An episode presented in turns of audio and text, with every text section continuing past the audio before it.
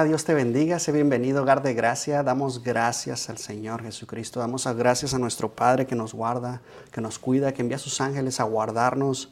Damos gracias a Dios, amén. Él siempre está cuidándonos, siempre nos está guardando, siempre y cuando nosotros estemos haciendo la voluntad de Dios.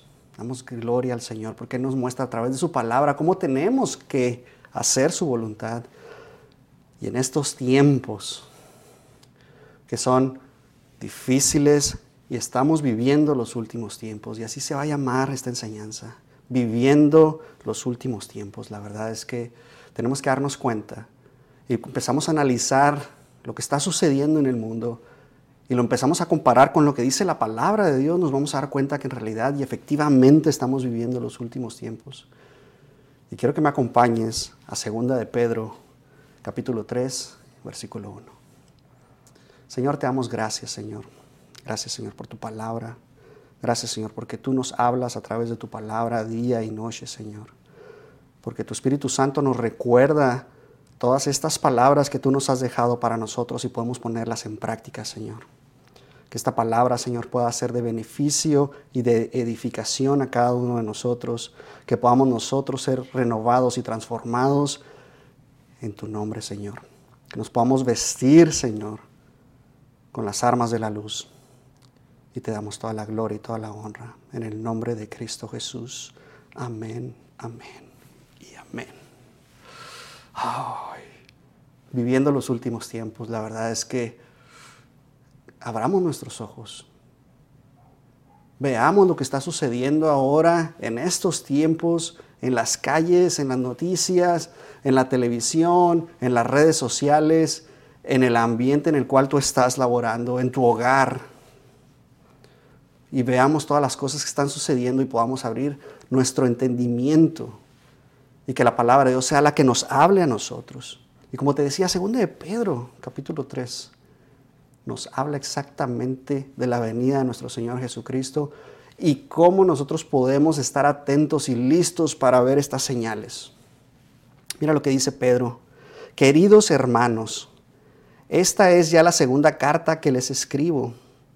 En las dos he procurado refrescarles la memoria para que con una mente íntegra, fíjate esto, para que con una mente íntegra recuerden las palabras que los santos profetas pronunciaron en el pasado y el mandamiento que dio nuestro Señor y Salvador por medio de los apóstoles.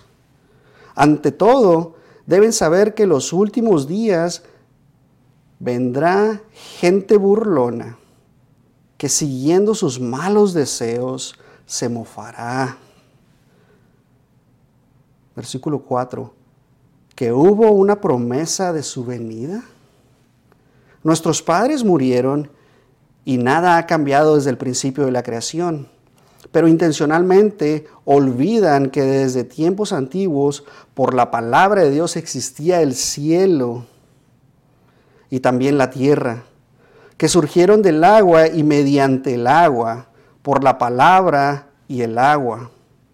El mundo de aquel entonces pereció inundado y ahora por esa misma palabra el cielo y la tierra están guardados para el fuego reservados para el día del juicio y de la destrucción de los impíos.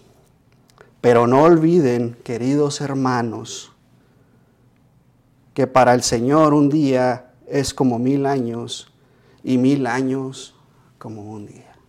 Y vamos a parar aquí.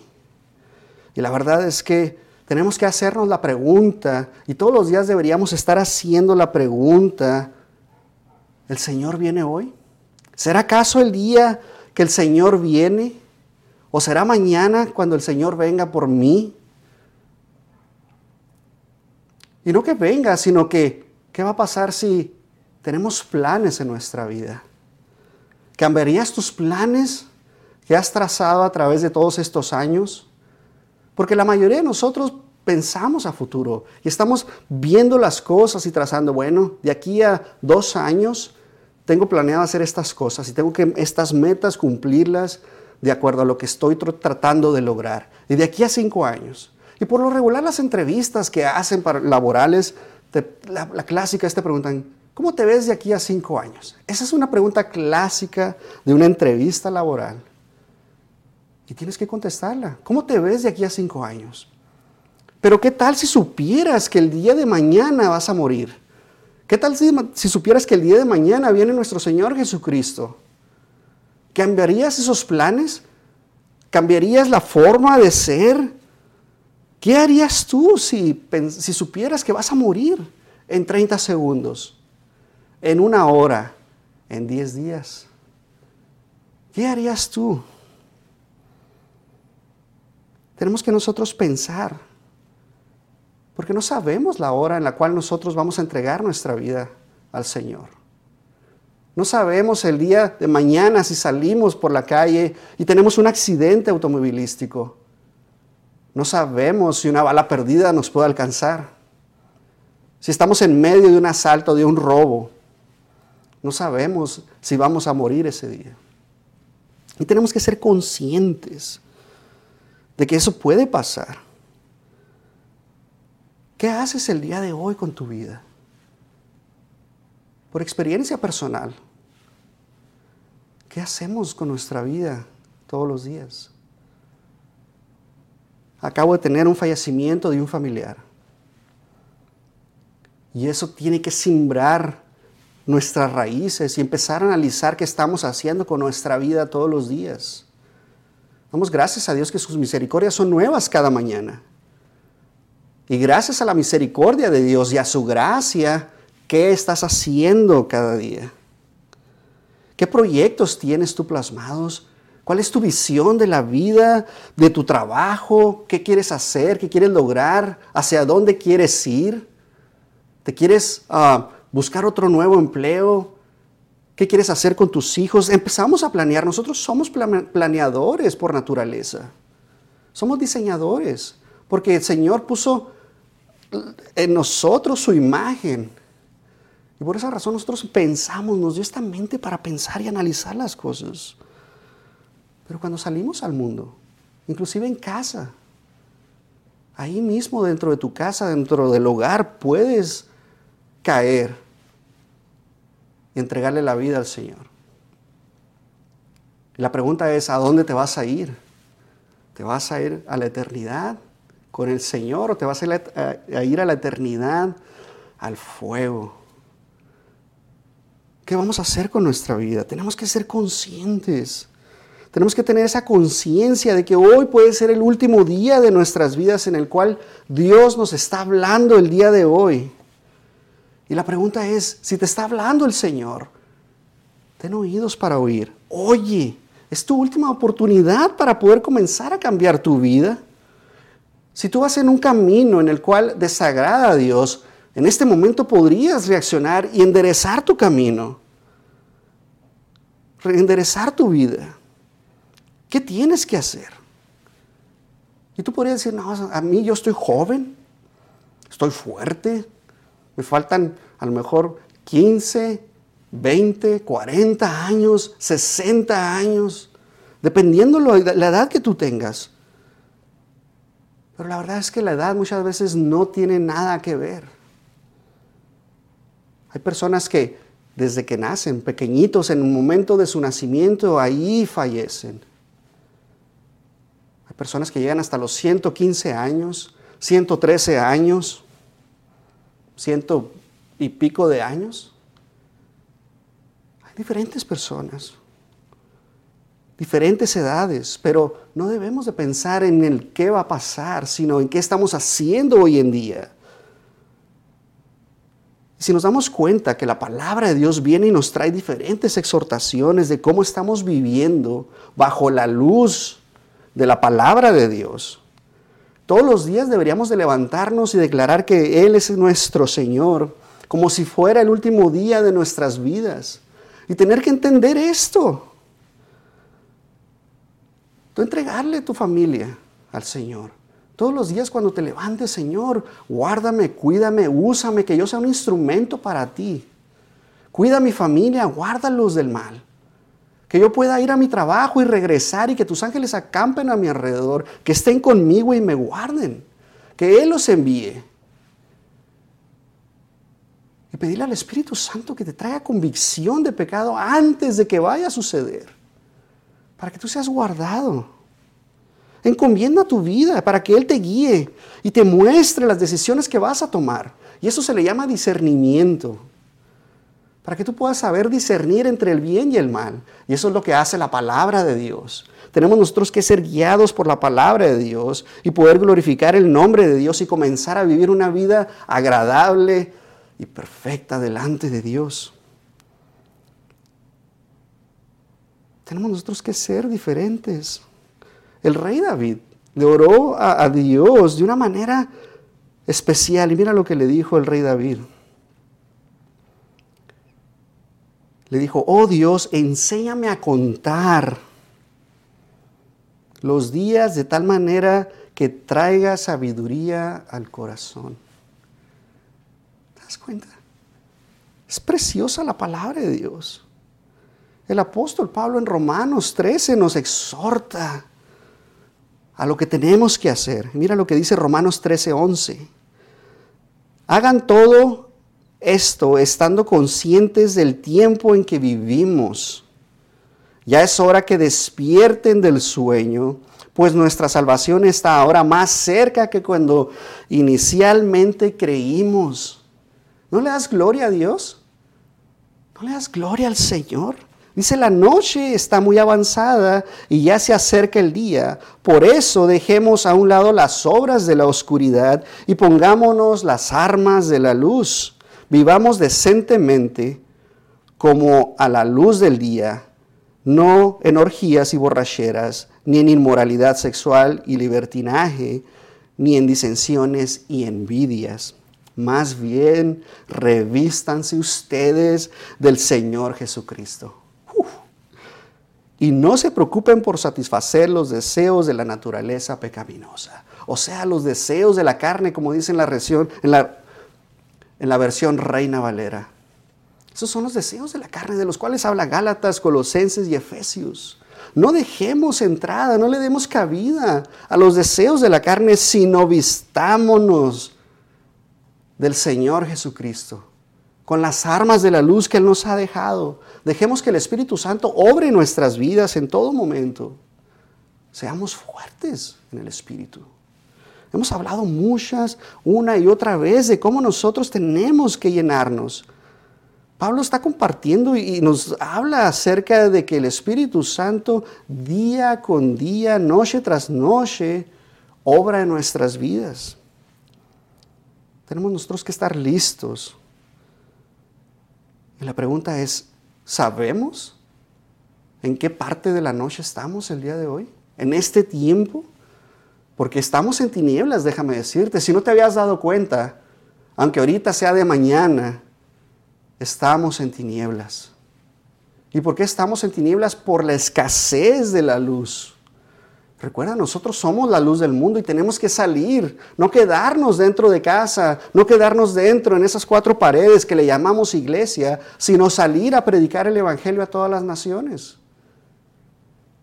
Llevar las buenas nuevas, ponernos la armadura de Dios y con esas sandalias del Evangelio salir al mundo para poder nosotros predicar y que nuestros pies sean hermosos, dice la palabra de Dios. Tenemos que salir y predicar. Nos encontramos en el punto más oscuro de la humanidad. Si no te habías dado cuenta, ve las noticias. Ve lo que está sucediendo ahora con las nuevas ideologías, con lo que están tratando de implementar por medio de leyes. Ya no es por medio de creencias, ahora es por medio de leyes. Y están tratando de imponer sus modos de pensamiento. El mundo está abrazando las tinieblas. Y eso es lo que el enemigo quiere lograr. Y lo está logrando. Nosotros tenemos que salir al mundo. Y es impresionante todo lo que está sucediendo en este mundo. La maldad se ha multiplicado día tras día tras día. Esta maldad está creciendo. Nosotros, los hijos de Dios, somos más perseguidos día con día. Y no se te olvide, el Señor Jesús nos dijo que íbamos a ser vituperados y perseguidos por causa de Él. Esa es una promesa. Esa es una profecía que el Señor estableció y dejó y se ha estado cumpliendo. Mateo 24 nos habla de todo lo que iba a suceder. Guerras, rumores de guerras, pestes, hambrunas, violencia, terremotos, huracanes, tsunamis. Y cada vez se están incrementando aún más y más. Siempre han existido todas estas cosas. Pero ahora se ha multiplicado aún más y más y más estas cosas. Estamos en los últimos tiempos. ¿Cómo estamos viviendo los últimos tiempos? Esa es la pregunta que tenemos que hacernos el día de hoy. ¿Cómo estás viviendo tu vida en este tiempo? Como hijos de Dios, sabemos que tenemos que levantarnos cada mañana y ponernos a orar, como te decía. Tenemos que levantarnos en todo momento, porque no sabemos qué pueda pasar. Y tener nosotros que entregarle nuestra vida al Señor.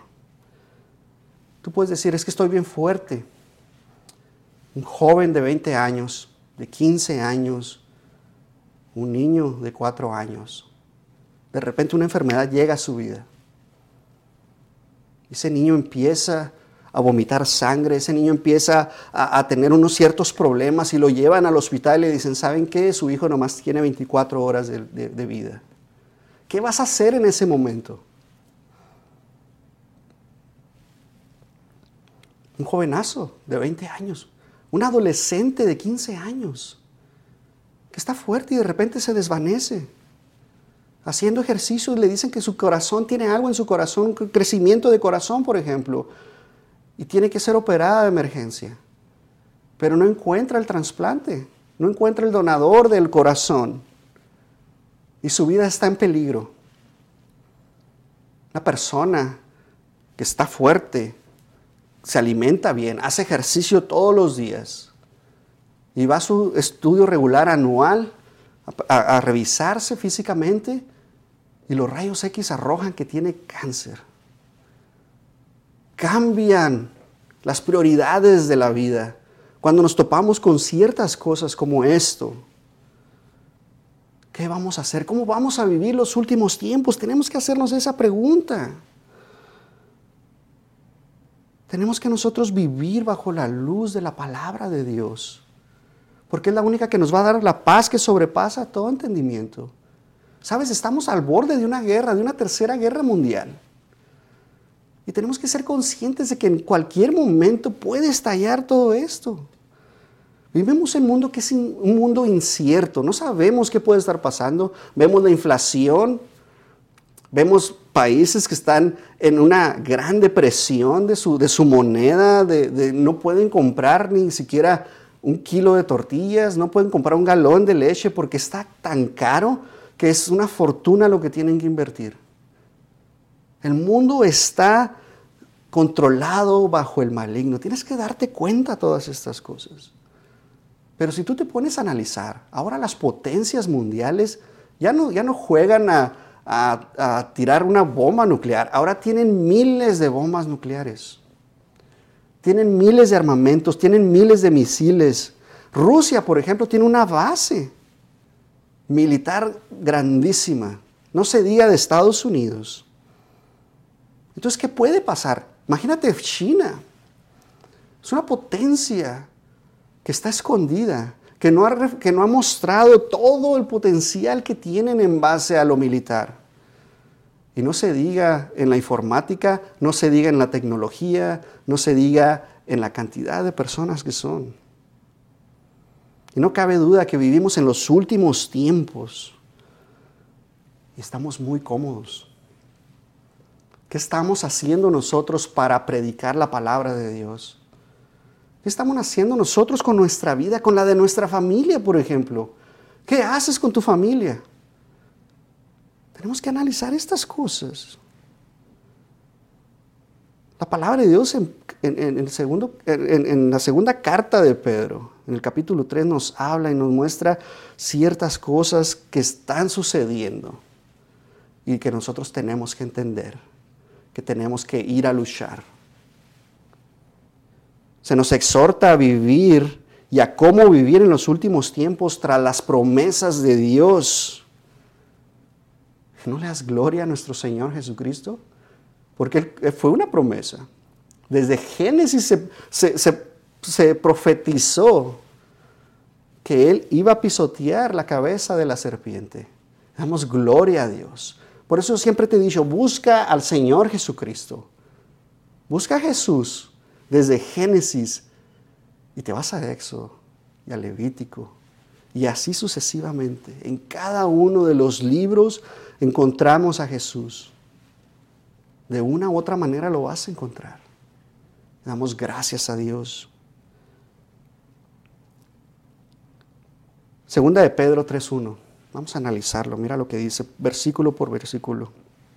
Queridos hermanos, esta es ya la segunda carta que les escribo. En las dos he procurado refrescarles la memoria, que con una mente íntegra recuerden las palabras de los santos profetas. Y aquí voy a hacer un corte.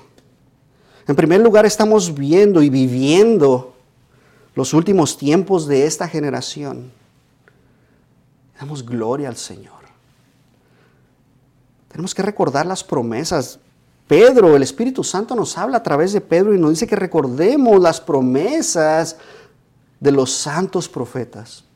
¿De cuáles profetas está hablando? De los del Antiguo Testamento. Aquellos profetizaron acerca de qué? De la gran tribulación, de la venida de nuestro Señor Jesucristo, de la segunda venida, de la apostasía. Y si te das cuenta, estas tres cosas se están acercando. Y vemos la apostasía de la iglesia cada vez más y más y más. Y si tú te das cuenta, si tú abres ahorita, si tú te metes, por ejemplo, a YouTube y, empiezas a buscar algunas predicaciones, vas a encontrar herejías tras herejías tras herejías, que no están basadas en la palabra de Dios. ¿Y cómo vas a saber que son herejías? Pues aprendiéndote la palabra de Dios, meditándola de día y de noche todos los días. ¿Para qué? Para que las medites y las guardes en tu corazón. Y se las digas a tus hijos y a tu esposa y a tu cónyuge, a tu esposo. Y se las recuerdes. Cuando salgas, cuando llegues a tu casa, cuando te vayas a dormir, cuando te levantes, cuando andes en la calle, cuando estés trabajando, cuando regreses, a todos tenemos nosotros que darles las buenas nuevas. Amén. Tenemos nosotros ese deber, porque es un mandamiento que el Señor Jesús nos dio. Pero es increíble que la iglesia ha llegado y millones y millones de cristianos no tienen la disciplina para estudiar la palabra de Dios. Si no tienen la disciplina para leer la Biblia, menos para ser discipulados. ¿Qué vas a hacer el día de mañana? Si tú sabes que te quedan 30 días de vida, ¿qué vas a hacer? ¿Vas a seguir pensando qué vas a hacer en 15 años, en 20 años? No, tienes 30 días de vida. Tú vas a buscar a Dios primeramente. Y vas a tratar de alcanzar a la mayor cantidad de personas. Pero el discipulado es algo tan importante que tenemos nosotros que hacerlo. Recuerda, el Señor Jesucristo discipuló a los, a los apóstoles por tres años y medio. Y los apóstoles discipularon a otros más y así sucesivamente. Hay tantos libros de discipulado que puedes tomar como guía para que te ayuden, basados en la palabra de Dios obviamente. La palabra de Dios es tu fuente de vida, de una, fuente de vida inagotable y tienes tu libro de discipulado y con eso es, es, una, es una ayuda para ti, es una guía para ti. Damos gracias a Dios. Hay tantos libros que tú, si tú tienes el deseo de aprender más la palabra de Dios, tú puedes ir a comprar un libro y discipularte tú solo. Qué mejor que tengas a alguien que te ayude y te disipule. Pero si no hay nadie, si tú estás solo en casa, puedes hacerlo. Entonces la palabra de Dios nos habla y nos, nos exhorta que tenemos la necesidad nosotros de predicar. Versículo 3 dice, sabiendo primero esto, que en los postreros días vendrán burladores, andando según sus propias concupiscencias. Este versículo, Pedro nos está advirtiendo acerca de lo que va a suceder en los últimos días. Y si tú te pones a pensar y ves a estos burladores que van a venir en estos días, hoy en día, si tú ves y hay alguien que está predicando la palabra de Dios en las calles, hay gente que llega y les empieza a insultar, les empiezan a golpear, les quitan sus teléfonos, les quitan las bocinas, los empiezan a patear. Viene la policía y los arresta. Esto es de lo que habla la palabra de Dios. Son los últimos tiempos. Y están estos burladores y nos está advirtiendo la palabra de Dios que estos burladores se van a mofar y van a ridiculizar la fe. Y nosotros tenemos que estar bien atentos y prepararnos para este momento. Por eso es la advertencia, para que estemos preparados para estos momentos. Porque va a suceder. Te va a suceder y te lo digo por experiencia. Me han dicho que soy ah, religioso se han burlado de mí cuando les he hablado de Cristo. Me han insultado. Y la verdad es que solamente si Cristo está en ti no vas a responderle. Vas a poner la otra mejilla, como dijo nuestro Señor. Somos bienaventurados los pacificadores, recuerda. Bienaventurados los pacificadores, porque ellos heredarán el reino de los cielos. Tenemos nosotros que obrar de acuerdo a como el Señor Jesucristo hubiese hecho. Recuerda, Él enmudeció y nosotros también tenemos que, que, callar cuando nos estén insultando y hablarles solamente con la palabra de Dios. Y digo callar porque no les vas a hablar de ti, de lo que eres tú, de la carne, sino de la palabra de Dios. Porque estás lleno del Espíritu y por esa razón vas a hablar lo que es la palabra de Dios. Pero estos burladores se caracterizan por seguir sus propias concupiscencias, sus deseos pecaminosos. Seguirán sus propios intereses y sus placeres egoístas. Eso es lo que significa y lo que van a hacer. Porque en lugar de buscar la voluntad de Dios, buscan hacer lo que ellos quieren. O sea que son egoístas. Y Pedro nos habla y nos está preparando para ese momento. Recuerda, nos está advirtiendo de lo que va a suceder para poder nosotros enfrentarnos y resistir. Resistir. Recuerda, resiste, los ataques del enemigo y él va a huir de ti. 1 Corintios 16, 13. Velad. ¿Cómo vamos a velar? Con la palabra de Dios. Porque si la palabra nos está diciendo que en los postreros días vendrán burladores andando según sus propias concupiscencias, significa que tenemos que estar listos para cuando vengan estos burladores. Entonces dice, velad, estad firmes en la fe, portaos varonilmente y esforzaos, todas vuestras cosas sean hechas con amor. O sea que todas nuestras cosas sean hechas como Cristo Jesús haría las cosas. Recuerda que Jesús es sinónimo de amor, porque de tal manera amó Dios al mundo que entregó a su Hijo unigénito para que todo aquel que en él crea no se pierda, mas tenga vida eterna. Es por amor. El amor de Cristo es el pegamento que nos une. El burlador es alguien que se mofa y ridiculiza la fe de otras personas. Su intención principal es menospreciar y desacreditar la creencia de Dios. Los burladores tienen un enfoque negativo y despectivo hacia la fe e intentan persuadir a otros para abandonar la fe. Eso es lo que hacen los burladores. Pero, ¿qué pasa de una persona que duda? ¿Podría decirse que es un burlador también? Pues no, déjame decirte por qué no. Una persona que tiene dudas, que tiene una incertidumbre, que está insegura de su fe o de lo que se le está impartiendo o enseñando, es una persona que está abierta y no se va a mofar, no te va a insultar, no te va a querer golpear, sino que está abierta a que tú le muestres las evidencias. Y por medio de las evidencias y por medio de la palabra de Dios pueda ser alcanzada. Porque la palabra de Dios es para salvación. Como dice Pablo, perdón. No te avergüences del Evangelio porque es poder para salvación. Entonces una persona que tiene dudas está sinceramente buscando la verdad. ¿Y quién es la verdad? Nuestro Señor Jesucristo. Él nos dijo, yo soy el camino y la verdad y la vida. Él es el camino y Él es la verdad. Y damos gracias, gracias a Dios. La principal diferencia entre el burlador y una persona que tiene estas dudas radica en la actitud que tienen y en la motivación que los mueve. Ambos son opuestos. Mientras que el burlador busca menospreciar y ridiculizar a la otra persona, la persona que tiene dudas busca entender y comprender y encontrar respuestas honestamente.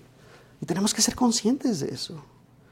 Es importante distinguir entre estos dos, porque mira lo que dice el Salmo 10, versículo 3 porque el malo se jacta del deseo de su alma.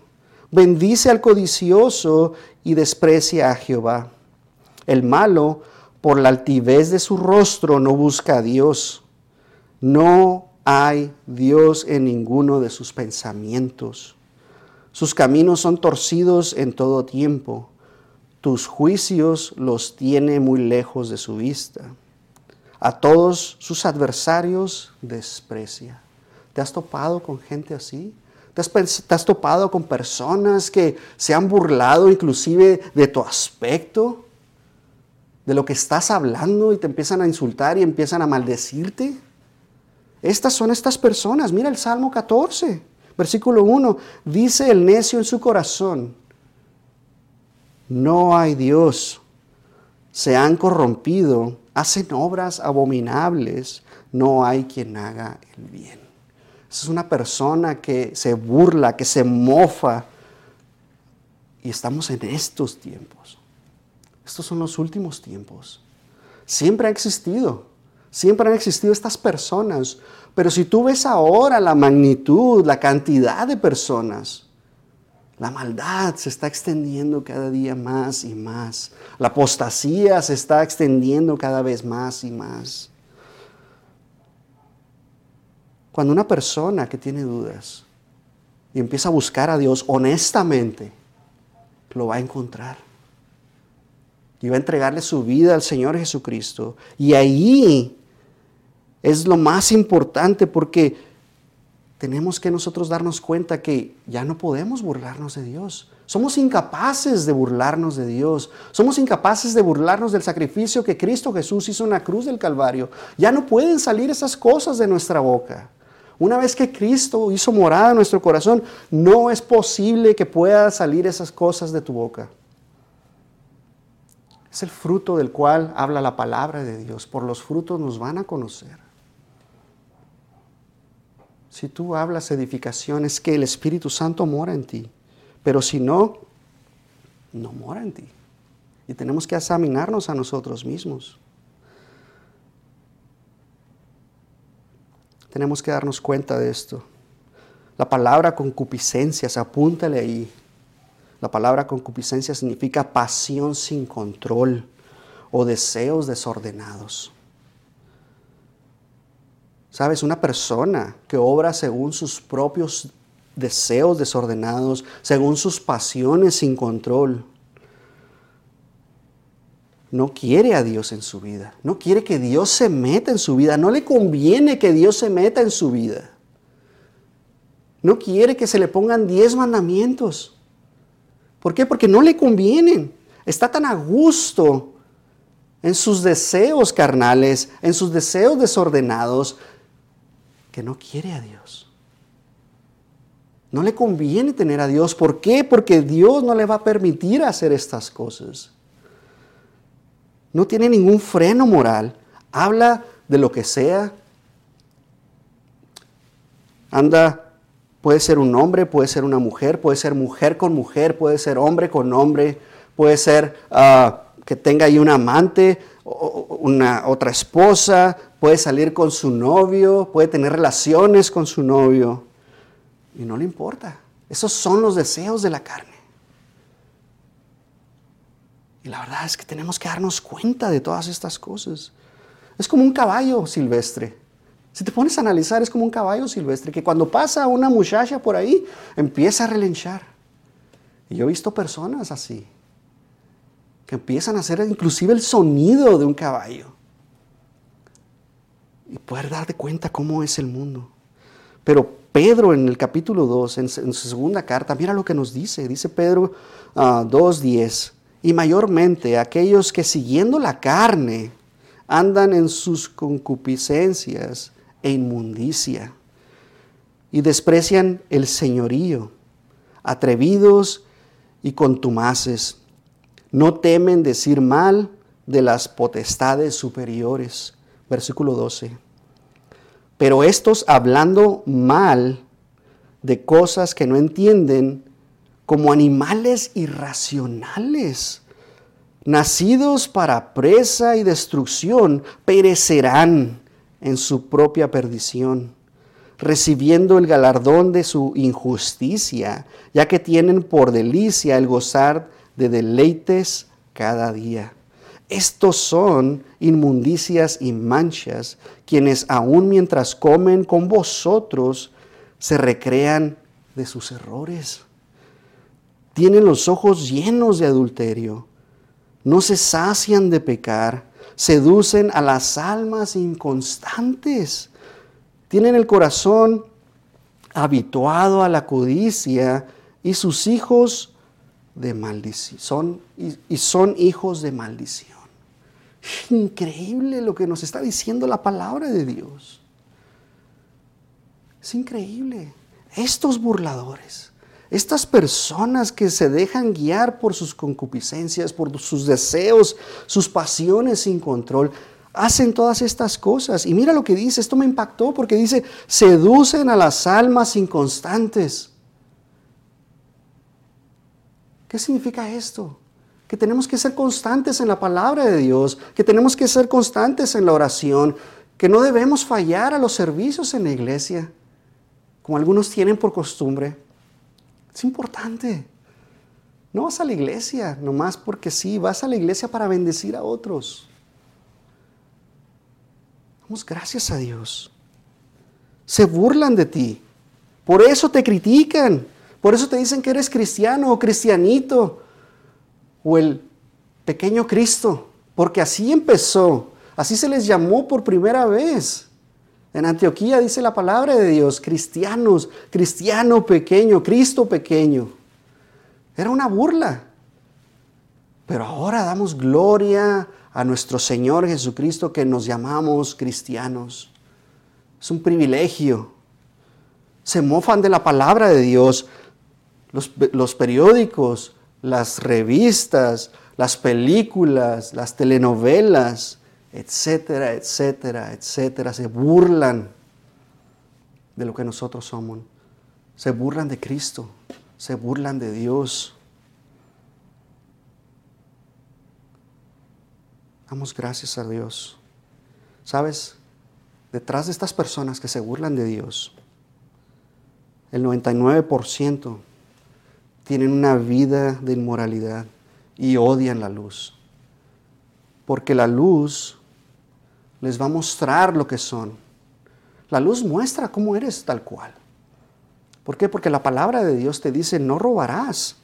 Y como robaste, dices tú, ¡ay! Te empiezas a sentir aún peor. Si ya te sentías mal, y eso déjame decirte que es, es bueno que te sientas mal, porque esa es evidencia de que el Espíritu Santo mora en ti y no te deja en paz.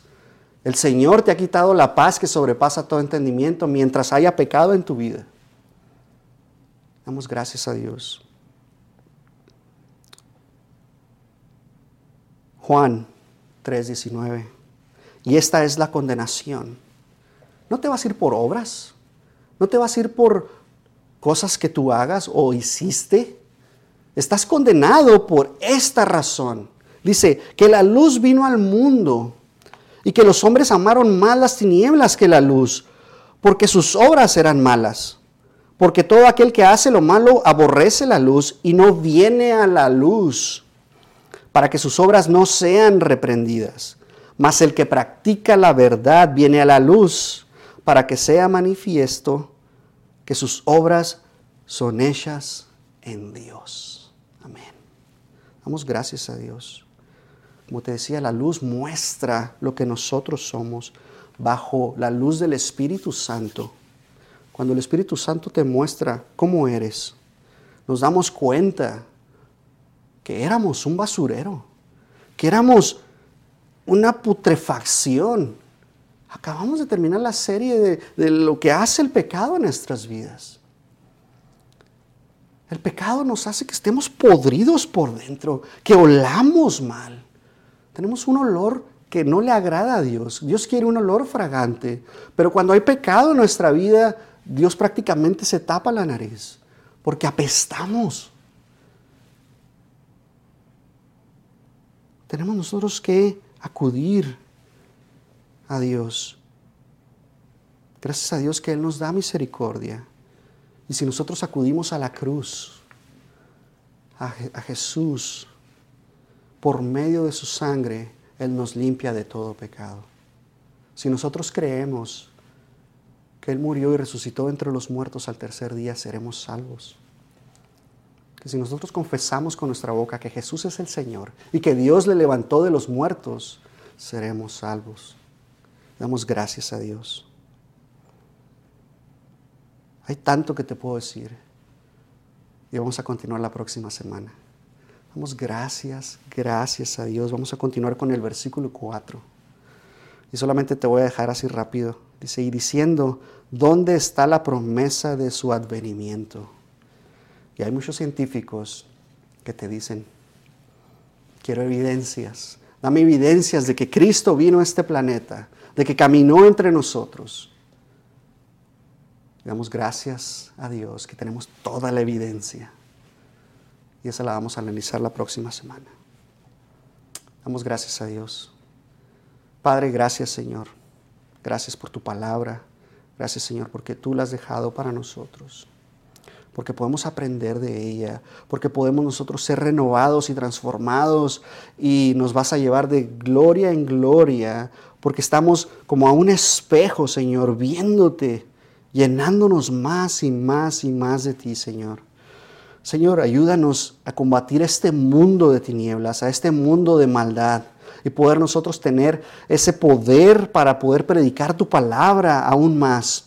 Que a la persona que veamos, Señor, podamos acercarnos y decirles cuánto lo ama el Señor. Que dio su vida y se entregó a sí mismo por Él. Que tengamos ese valor para poder nosotros predicar tu palabra, Señor. Te damos toda la gloria y toda la honra, Señor, en el nombre de Cristo Jesús. Amén. Dios te bendiga.